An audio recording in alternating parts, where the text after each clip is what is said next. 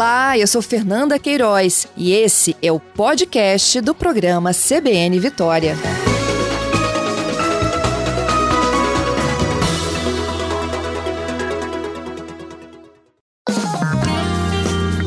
CBN Imposto de Renda 2023.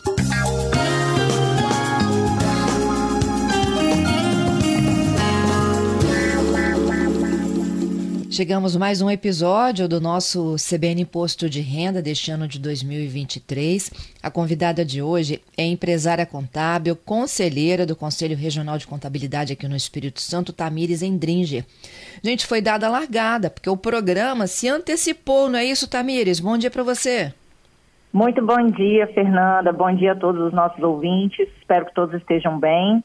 Realmente a Receita Federal surpreendeu, né? Antecipou a, a, disponibilização do sistema, ou seja, desde ontem às nove da manhã, nós já conseguimos baixar o sistema da declaração de imposto de renda, muito embora o prazo designado pela Receita Federal para entrega da declaração passou a ser de 15 do 3 até 31 do 5, né? Então a Receita Federal se antecipou quanto à disponibilização desse sistema, aonde você já pode visualizar o sistema, se organizando e preparando toda a documentação para que você faça uma declaração sem nenhuma contingência, sem nenhum atraso, sem nenhum problema aí no percurso dessa declaração, nesse prazo que, por sinal, é bastante extenso, né? Vai até 31 de maio. Então, Fernanda, os contribuintes têm bastante tempo aí para poder se organizar, tá bom? Quando, é, quando você baixou, Tamires, imagino que vocês ontem já foram logo as primeiras, né? Vocês encontraram é, alguma parte. dificuldade, alguma coisa que chame a atenção para alertar os nossos ouvintes? Não, nenhuma dificuldade, não, não fugiu do processo e do, do, do modo de operação dos anos anteriores. Né? Você vai acessar o gov.br, vai pedir para baixar o sistema é, de imposto de renda, que é o programa gerador da Declaração de Imposto de Renda 2023. E é um único link, você com um clique já faz a solicitação para baixar, é, baixa no seu computador. E, enfim, os procedimentos comuns de tecnologia que precisam para deixar o sistema disponível na sua tela muito simples, o, o, layout do sistema está idêntico ao do ano passado. Né? O que muda são algumas é, alterações nas obrigações de declarar ou não, que são as novidades que vieram para o imposto de renda esse ano, mas não dizem respeito à questão da utilização do sistema. Uhum. Então, nenhuma dificuldade para baixar, você baixa em menos de um minuto tá, o sistema e sempre com muita efetividade aí esse, esse programa da Receita Federal. Entendido. O, o Tamires, e para que a gente possa encontrar os nossos dados deste ano, a gente tem que ter o recibo do ano passado? Exatamente. Essa é uma obrigação deste ano, né? Você precisa destacar, de, é, informar no programa, no ato da importação, o número do recibo do seu imposto de renda do ano anterior. E muitas pessoas têm algumas dificuldades, né? A primeira alegação é que não tem o recibo do imposto de renda.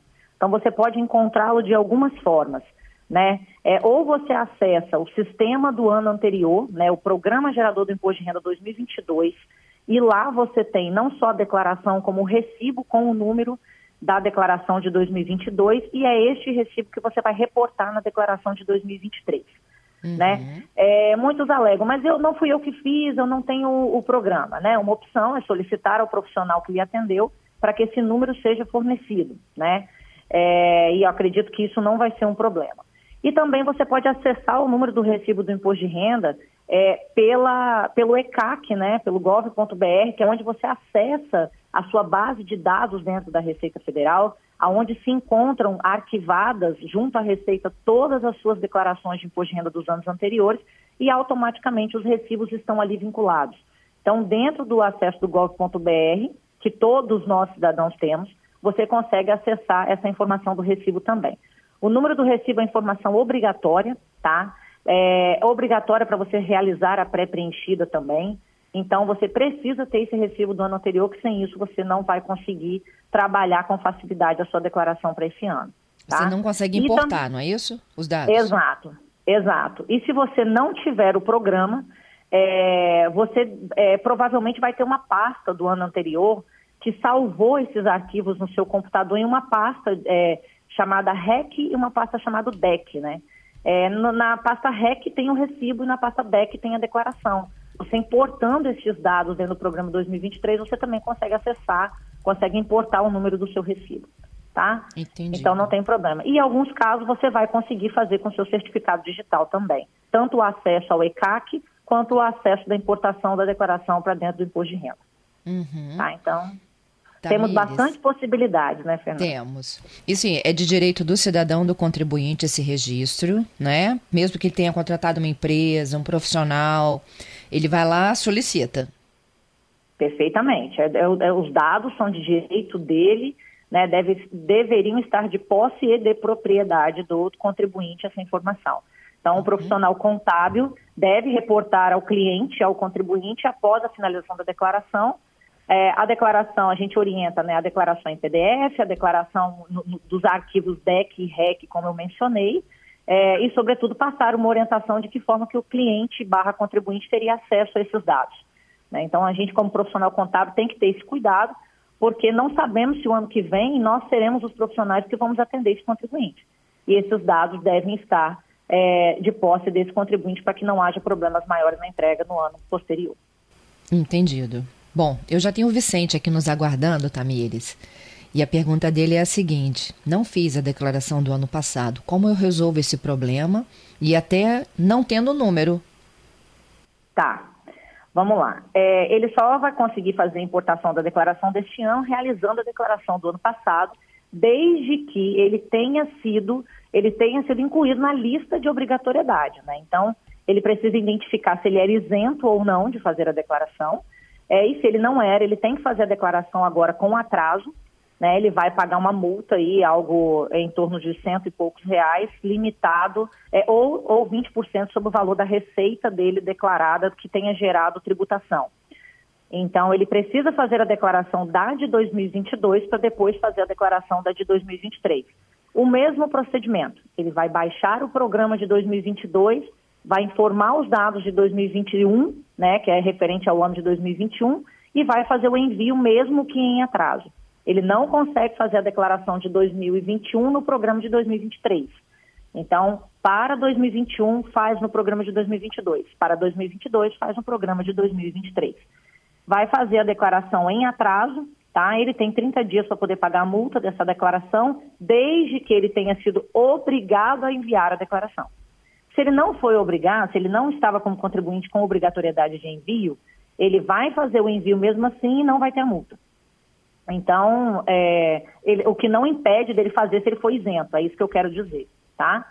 E aí sim ele vai obter o número do recibo de 2022 para poder importar na declaração de 2023 e conseguir declarar deste ano, tá? Uhum. É o mesmo procedimento, a, a, baixa do sistema é no mesmo local, todos os links do programa gerador estão na mesma página do gov.br. Certo. Bom, tem mais uma participação, é do ouvinte Edivaldo. Sou aposentado e obrigado a apresentar declaração de imposto de renda. Eu tenho um empréstimo consignado que foi contraído no ano passado, 2022. Preciso declarar esses valores recebidos e valores pagos? Acho Sim. que está se referindo ao empréstimo, Tamires. Exato, exato. São duas questões, né, para a gente ser mais claro. Então, assim, a primeira, a primeira dúvida em relação ao empréstimo.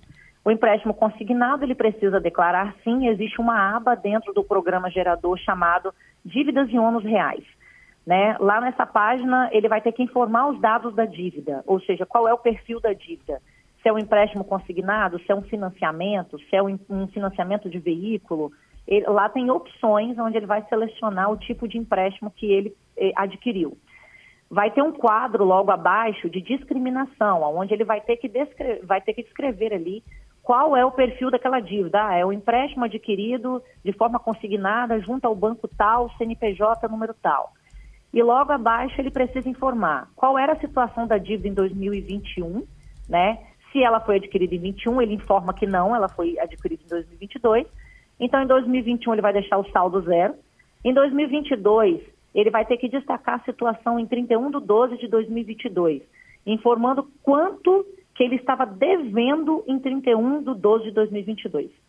E logo ao lado, ele tem que informar qual foi o valor pago dessa dívida em 2022, que é o somatório dos meses que ele, ele sofreu né, de desconto lá do consignado na folha dele, na, no pagamento dele no banco. É ele somar os meses que ele fez o pagamento e colocar esse total nesse valor pago em 2022. Então, o que a Receita quer saber é qual empréstimo você tem, com quem você pegou esse empréstimo, quanto você ainda deve em 31 do 12 e quanto você pagou em, até é, 31 do 12 de 2022. É só dar ok, está registrado a informação do empréstimo.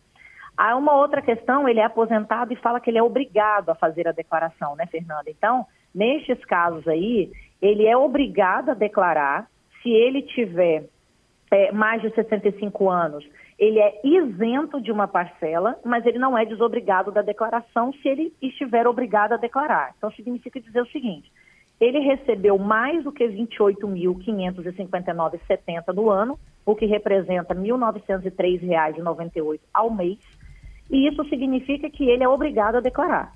Só que ele tem uma parcela isenta nesse processo se ele tiver mais de 65 anos completos em 2022, realizados em 2022. E aí a diferença disso, ou seja, o que passa de 28.559,70 virá a ser tributado pela Receita Federal, não sendo considerada como parcela isenta pelo fato de ele ter 65 anos. Então, o, há muita dúvida que surge nesse processo, eu estou me aproveitando da pergunta dele, para dizer que muitos aposentados acham que não são obrigados a declarar mais. Na verdade, eles são isentos em uma, um teto de uma parcela e depois disso eles precisam declarar para poder serem tributados devidamente pelo fisco. Entendido. Eu tenho mais um tá ouvinte aqui, é o Alexandro. A gente ouve a participação dele, inicia a explicação. Se não der tempo para o repórter CBN, a gente dá aquela paradinha em volta. Pode ser, Tamires? Ok, perfeito. Então vamos lá, o Alexandro. Bom dia, Fernanda. Né? Bom dia a todos da CBN, aqui é o Alex da Serra. Bom dia, Tamires. Desde 2017 que eu não declaro a minha declaração de imposto de renda, porque é, eu virei microempreendedor, sou MEI, só que eu não, a minha renda no MEI, do MEI, ela não passa o teto para declaração, entendeu? Durante o ano. Aí só que o ano passado eu ganhei uma indenização aí, passa acima do teto do MEI. É, eu preciso declarar essa renda? Vamos lá. Deu para entender? Deu, deu para entender. Ele não declara desde 2017, porém ele é microempreendedor individual, atuando dentro do teto permitido para ele ser microempreendedor individual. E o ano passado ele recebeu uma indenização e ele quer saber se ele declara isso também por ele ser MEI e também por conta da indenização, não é isso? Uhum. Perfeito. Então, a, a indenização ele precisa declarar sim.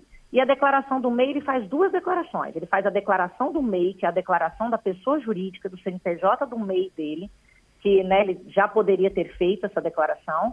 E ele faz a declaração da pessoa física dele, destacando que ele recebeu a indenização nos campos apropriados para isso, que imagino que seja um valor vultuoso, por isso chamou a atenção dele, né?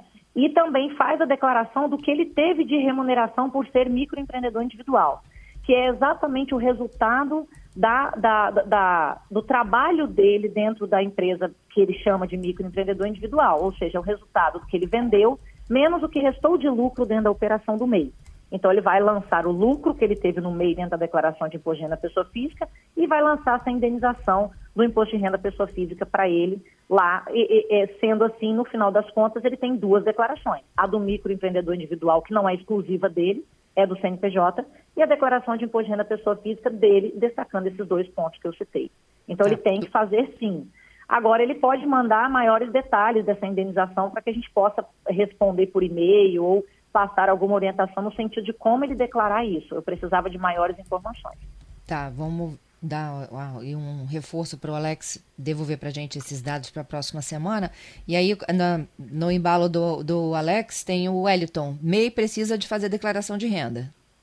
Perfeito, precisa fazer declaração de renda. Senão, ele tem ah, o CNPJ suspenso porque ele não realizou a declaração do, do, do imposto da empresa, né? A declaração anual para destacar as receitas e as despesas que a operação do MEI teve durante o ano e para verificar se ela apurou dentro dos limites permitidos pela legislação do MEI.